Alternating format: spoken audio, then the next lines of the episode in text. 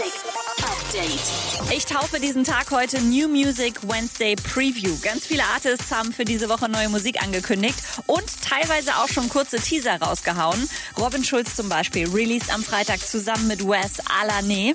Und Wes, 96, sagt euch was, oder?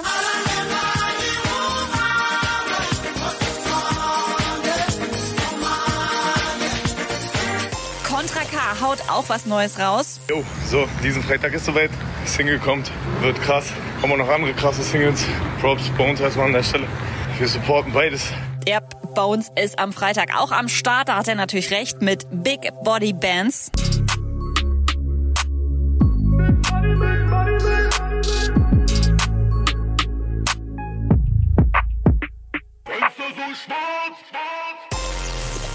Nachdem die Premierministerin von Serbien ausdrücklich darum gebeten hat, das Exit Festival nicht abzusagen oder auf 2021 zu verschieben, wird es dieses Jahr vom 13. bis 16. August stattfinden und hat jetzt den ersten Teil des Lineups bekannt gegeben. Mit dabei sind unter anderem Paul Kalkbrenner, Robin Schulz, Amelie Lenz, Boris Brescher und Ofenback.